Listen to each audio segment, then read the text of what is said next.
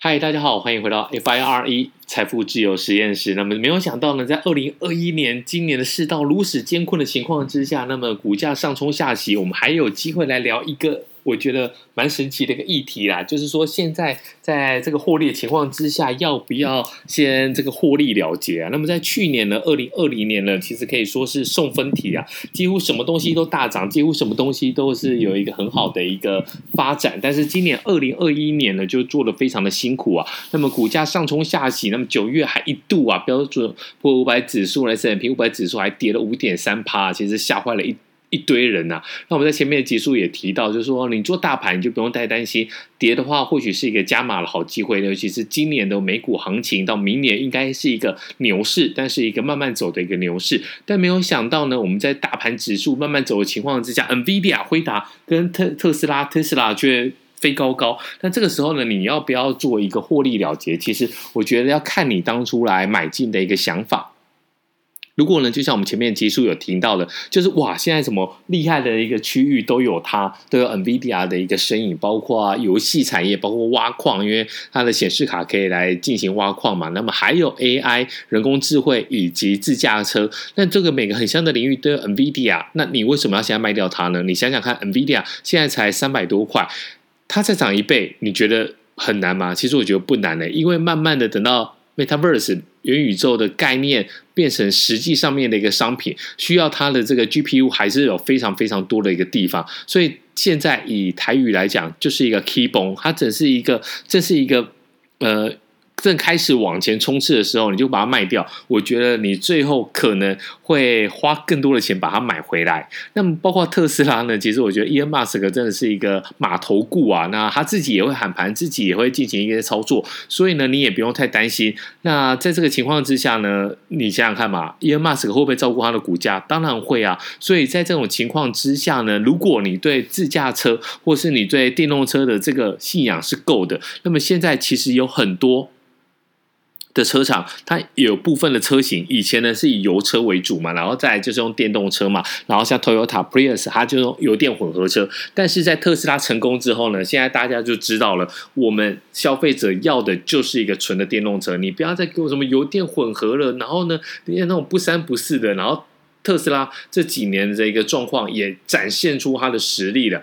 并不会有这种直接抛锚在路上，然后无法找找不到充电桩的一个情况。那在这个时候，我觉得它应该也是会展现它一股爆发力。所以呢，你现在觉得它是高点，那确实一千两百块，你从五百多块，然后涨到突破六百块，然后到了一千块的整数关卡，现在突破了一千两百块，你说它是不是高点？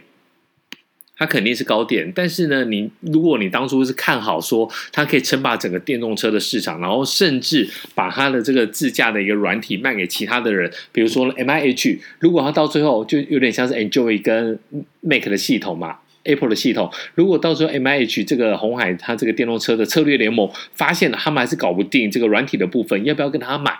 当然要跟他买，尤其是特斯拉现在，其实它在全世界有非常非常多的车主。你想想看啊，Harvest 有这个注册公司又要跟他买十万台，这十万台并不是说我卖给他之后呢，我的营业利益率会赚非常多的钱，这个还是其次。重点是说，这十万台随时在美国大街小巷奔驰的情况之下，都帮他收集这些白数据，就是最直接、最纯粹的数据，然后回传给他的公司。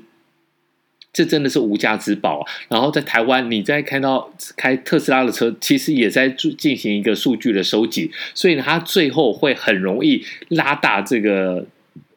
应该讲护城河，就是它可以把这个护城河拉得非常的宽。不管是 Mercedes 或是 Volkswagen，他们想要再进到这个电动车领域，你不管软体设计的怎么样，我觉得已经不可能赢特斯拉了。然后呢，你也不管它数据收集，你想想看，你现在才要做，然后呢，你要做行销预算，然后你拜托消费者来买车，大家第一个就想到说，我买特斯拉就好了。特斯拉它的车价现在那么便宜，而且又要再出更低价的一个车款。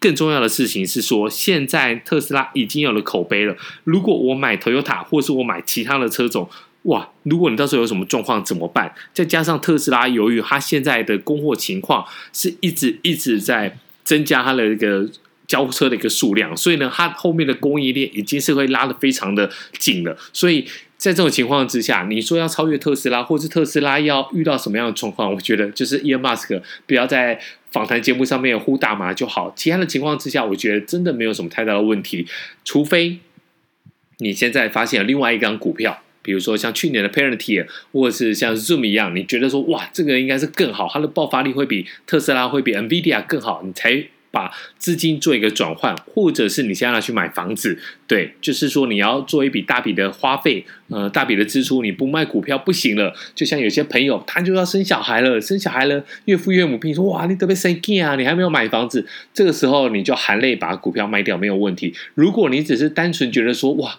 那这档股票已经涨那么多了，会不会跌下来？我现在的未实现损失，呃，获利有两百万，我不想要包过一座山。其实我觉得你要想想自己的的心态，这样子有对吗？如果当然了，我觉得你不要去。跟人性做一个对抗，你与其到最后崩裂，直接把它全部出清，你倒不如三分之一、三分之一卖。但是相信我的一句话，你不要全部卖完，全部卖完，你一定会觉得非常的可惜。好，那今天这一集呢，就是给这些好朋友拥有 NVIDIA 的幸运儿，拥有特斯拉的幸运儿。如果你要吃完一段完整的获利，你的心态就是不要急。好，那我们下次再见，拜拜。